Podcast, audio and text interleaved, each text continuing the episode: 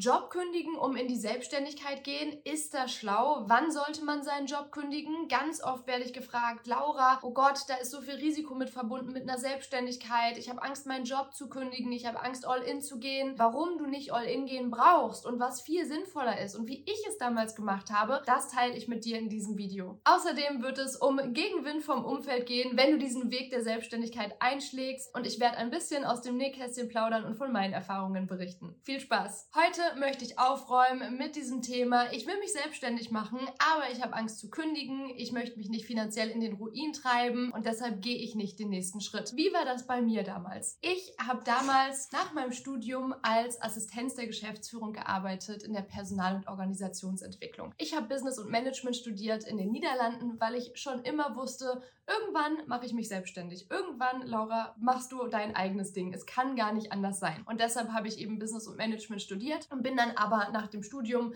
nochmal arbeiten gegangen. Einfach um Arbeitserfahrung zu sammeln. Das war mir sehr, sehr wichtig. In den Niederlanden ist es so, dass du deine Bachelorarbeit nicht irgendwie in drei Monaten am Stück in Vollzeit schreibst, sondern in den Niederlanden ist es so, dass du ein sechsmonatiges Bachelorpraktikum machst und die Bachelorarbeit während dieses Bachelorpraktikums machst. Das heißt, in meinem letzten Semester für die Bachelorarbeit habe ich 40 Stunden die Woche gearbeitet in einem sehr bekannten deutschen Großkonzern in Düsseldorf und nebenbei, also neben der 40-Stunden-Woche, nach Feierabend und am Wochenende meine Bachelorarbeit geschrieben. Ich habe da im Marketing gearbeitet, das heißt, hier habe ich meine erste richtige Berufserfahrung im Büro gesammelt. Vorher im Studium habe ich in Discos als Barkeeperin, äh, Cocktailmakerin und so gearbeitet. Ich habe auch schon mal in einer Eisdiele gearbeitet vorher. Ich habe auch Zeitungen ausgetragen. Das heißt, ich habe in meinem Leben vorher auch schon gearbeitet, aber das war dann so mein erster richtiger Job, sage ich mal, wirklich im Großraumbüro, im Marketing, mit 9 to 5, ganz normal halt. Da habe ich direkt schon gemerkt, das ist gar nichts für mich. Und genau deshalb habe ich mich dann, als ich meinen Bachelor gemacht habe, in einem sehr, sehr mini, winzig kleinen Unternehmen beworben, weil ich mir dachte, hey, okay, ich habe jetzt Großkonzern gemacht, ich möchte jetzt auch nochmal die Erfahrung sammeln in einem sehr viel kleineren Unternehmen und habe dann als Assistenz der Geschäftsführung gearbeitet in der Personal- und Organisationsentwicklung. Das war mein erster Job nach dem Studium. Und Personal- und Organisationsentwicklung ist es so, dass die Trainerin dann in Unternehmen gefahren ist und da Konfliktmanagement gemacht hat, Kommunikationstraining, Führungskräfteentwicklung, Leitbildentwicklung, Coachings, all solche Sachen. Und ich habe als Assistenz der Geschäftsführung so das Ganze drumherum gemacht und organisiert. Das heißt,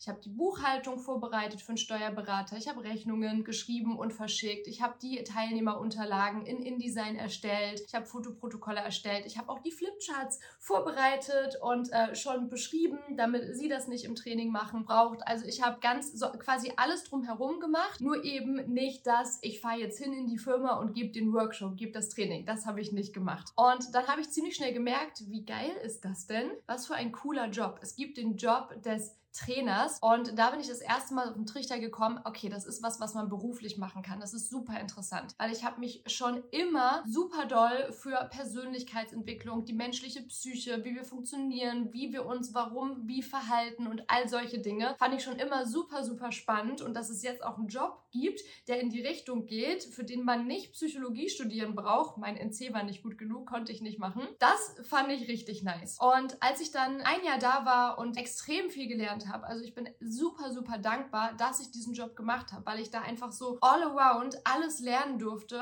was wichtig ist für diesen Job. Ne? Von Marketing über Netzwerken, über Rechnungen, über Teilnehmerunterlagen, also wirklich alles. Und diese ganzen typischen Modelle, Schulz von Thun und sonst was, habe ich da alles mitgenommen. Parallel habe ich ein Train the Trainer gemacht äh, bei ILS Fernstudium, weil ich gemerkt habe, hey, okay, das, das ist die Richtung, in die ich gehen möchte. Das heißt, ich habe da sehr viel gelernt in diesem Jahr. Und dann habe ich mir gedacht, gedacht, okay, jetzt bin ich bereit, jetzt mache ich das, was ich hier mache, einfach für mich. Ich mache mich jetzt selbstständig, ich kann das alles, ich habe Business und Management studiert, ich habe mein Train the Trainer, ich habe äh, als Assistenz der Geschäftsführung gearbeitet in der Personal- und Organisationsentwicklung. Ich habe es drauf, ich gehe jetzt den Weg in die Selbstständigkeit. Mit sehr viel Elan und Selbstbewusstsein habe ich das gemacht. Dazu gesagt, ich hatte nicht wirklich Rückhalt für diese Entscheidung. Also mein Umfeld, äh, meine Familie, meine Freunde, die waren jetzt nicht so, yay Laura, go, mach dich selbstständig selbstständig, das wird super, sondern die waren alle eher sehr skeptisch und haben gesagt, das ist nur eine Phase und das ist nur ein Trend und das wird nicht wirklich funktionieren und das ist viel zu viel Risiko und wozu habe ich denn studiert? Ich soll doch einen richtigen Job machen, so einen wie den im Großkonzern, im Marketing. Und das so direkt mal auch für dich jetzt hier auf dem Weg. Ein Flugzeug hebt gegen den Wind ab. Ein Flugzeug braucht Gegenwind, um abzuheben. Und genau deshalb ist es auch vollkommen in Ordnung, dass du auf Gegenwind stößt. Denn wenn du den Weg der Normalos, nenne ich es jetzt mal, gehen möchtest, dann hast du natürlich keinen Gegenwind, weil du bist einfach durchschnittlich. Und wenn du die Dinge durchschnittlich machst und da ist nichts Schlechtes dabei, ja, also you do you. Jeder soll das machen, wie er es machen will. Jeder soll so leben, wie er leben will, solange wir uns an bestimmte Rahmenbedingungen und Gesetze halten. Aber wenn du die Dinge anders machen willst, wenn du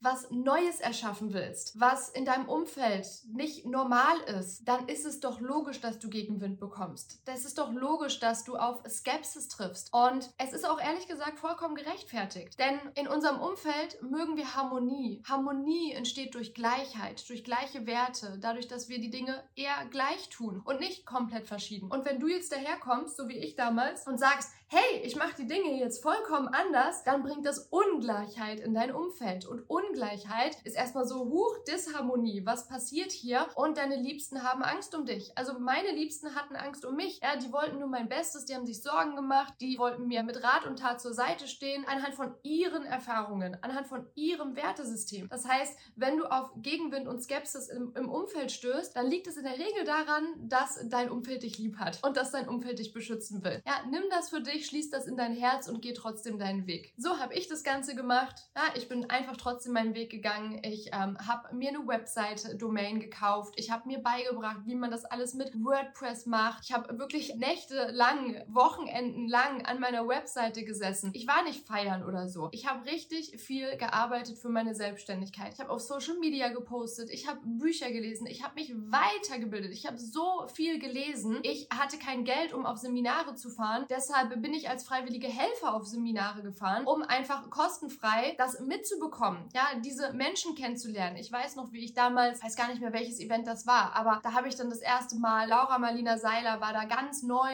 ja, habe ich getroffen, Alex Fischer, Tobias Beck und das war super aufregend für mich damals und alles so ganz frisch und ich habe wirklich, ja, ich hatte kein Geld, also habe ich halt gearbeitet auf diesen Seminaren, um das trotzdem irgendwie mitzubekommen. Das heißt, ich habe super viel gemacht, gemacht, gemacht. Ich habe mein Logo designt. Ich habe mein Coaching-Konzept ausgearbeitet. Ich habe mit meiner Freundin Workbooks geschrieben, schon, ja, zu Coaching-Themen. Ich habe extrem viel gemacht, aber ich habe kein Geld verdient. Und ich habe zu dem Zeitpunkt gekündigt gehabt, bin all in gegangen und habe kein Geld verdient. Ich habe zwar so viel gemacht, aber ich habe keine Ergebnisse gehabt. Es hat super viel Spaß gemacht, aber irgendwann war es auch frustrierend, weil ich mir dachte so, hä, was mache ich denn falsch? Warum verdiene ich denn kein Geld? Und das ist das, was viele auch machen wollen, so dieses, ich gehe jetzt all in, ich brenne jetzt alle Brücken hinter mir ab und dann mache ich mich selbstständig. Das kann in manchen Fällen sinnvoll sein, wenn du wirklich sehr gut mit Druck funktionierst und wenn du Rücklagen hast. Ich hatte damals keine Rücklagen. Also ich hatte noch BAföG-Schulden und KfW-Studienkreditschulden und habe gerade mal irgendwie ein Jahr gearbeitet, nicht besonders viel Geld verdient, konnte mir kaum was auf Seite legen. Ich hatte keine Rücklagen. Und deshalb, ich empfehle dir, wenn du dich selbstständig machen möchtest, kündige nicht deinen Job und geh all in, außer du hast Rücklagen für mindestens ein halbes Jahr, besser ein Jahr und du funktionierst gut unter Druck. Den meisten Menschen empfehle ich es so zu machen, wie ich es dann gemacht habe, denn ich habe dann gemerkt, okay Mist, irgendwie funktioniert das nicht so, wie ich es mir gedacht habe. Ich suche mir jetzt nochmal einen Job und zwar in Teilzeit und mache mich nebenberuflich ohne Stress selbstständig. Und genau das habe ich dann auch gemacht. Ich habe mir einen Teilzeitjob gesucht, ich habe einen Teilzeitjob gefunden, ich habe einen Teilzeitjob angefangen. Zu dem Zeitpunkt habe ich Manuel, meinen Partner, kennengelernt und äh, das war auch der Zeitpunkt. Manuel war damals damals schon sehr erfolgreich als Coach, hatte Mitarbeiter und Co., hat das seit Jahren gemacht, hat mich äh, gerade gerückt und mir dann auch erzählt, warum ich kein Geld verdiene. Und das griff dann alles so ineinander. Ich hatte dann einen Job, ich habe Geld verdient, ich hatte eine Basis, ich war stabil, ich konnte mir mein Leben leisten und nebenbei in meiner Freizeit am Wochenende, am Abend konnte ich mir meine Selbstständigkeit aufbauen und zwar mit den Hinweisen von Manuel, der mir gesagt hat, was ich vorher falsch gemacht habe und was ich jetzt besser richtig mache und wie das Ganze wirklich funktioniert. Wenn du wissen möchtest, welche Tipps Manuel mir gegeben hat. Ich verlinke hier unten meinen Zoom-Workshop. Da teile ich nämlich die sieben sieben Schritte zu zahlenden Kunden, die ich von Manuel damals mitbekommen habe, die bei mir funktioniert haben, woraus wir beide in den letzten fünf Jahren ein Business gemacht haben und jetzt schon tausend Menschen begleitet haben auf ihrem Weg hin zu zahlenden Kunden. Also wenn du dich als Coach, Beraterin oder Dienstleisterin selbstständig machen möchtest, zahlende Kunden gewinnen willst, klick auf jeden Fall auf den Link und sei bei meinem nächsten Zoom-Workshop mit dabei. Wir sehen uns dann in Zoom. Ich freue mich drauf. Nun, diese Schritte habe ich umgesetzt und dann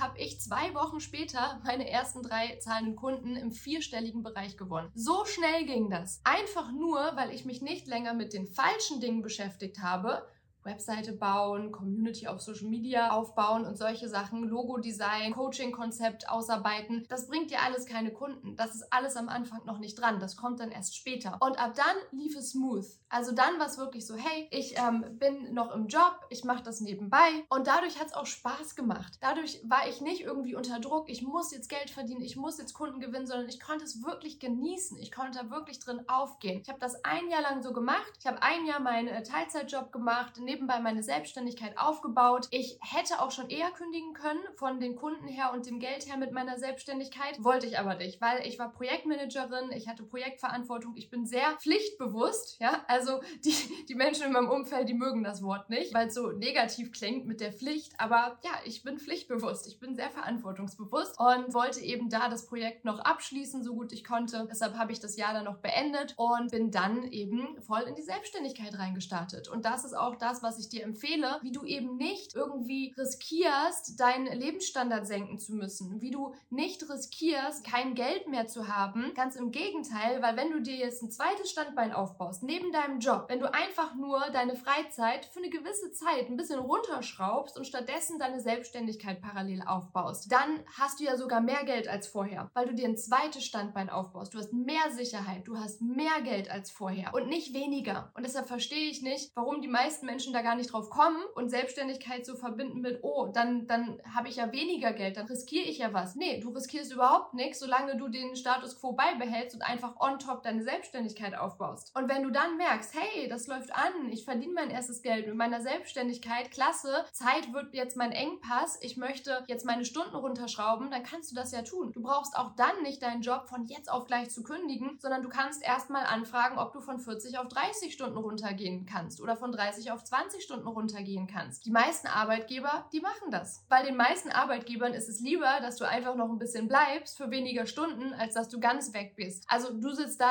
in den meisten Fällen am längeren Hebel. Auch wenn es sich oft nicht so anfühlt, aber du sitzt ganz oft am längeren Hebel, was deinen Job, was deinen Hauptjob angeht. Auch diese Klausel mit der nebenberuflichen Selbstständigkeit im Arbeitsvertrag, die haben wir alle im Arbeitsvertrag gehabt. Das ist ganz normal, diese Klausel drin zu haben, dass man eine nebenberufliche Tätigkeit anmelden muss. Ist ja okay, kannst du ja anmelden. Und es gibt nur drei Gründe, drei äh, Gründe, warum dein Arbeitgeber dir das verbieten kann. Und zwar erstens, du trittst in Konkurrenz mit deinem Arbeitgeber, das darfst du nicht. Zweitens, das überschneidet sich mit der Zeit, das heißt, du bist nicht mehr irgendwie so für deinen Hauptjob verfügbar zeitlich, wie du es eigentlich sein solltest, weil du stattdessen Coachings gibst, geht natürlich auch nicht. Und auch energetisch. Also wenn du irgendwie nachts arbeitest an deiner Selbstständigkeit und dann immer morgens total müde auf die Arbeit kommst und nicht mehr richtig funktionierst, das funktioniert natürlich auch nicht. Ich bin natürlich keine Anwältin, das heißt, das ist hier keinerlei rechtlicher Rat oder so, einfach nur meine Erfahrungen und mein Laienverständnis aus den Gesprächen, die ich mit Anwälten geführt habe. Und deshalb keine Panik, wenn das in deinem Arbeitsvertrag steht. Du findest immer Lösungen und du sitzt in der Regel am längeren Hebel. Also, wenn du dich selbstständig machen willst, du brauchst deinen Job nicht kündigen. Du brauchst deine finanzielle Situation nicht riskieren. Mach dich einfach selbstständig, bau dir ein zweites Standbein auf und ab geht die Post.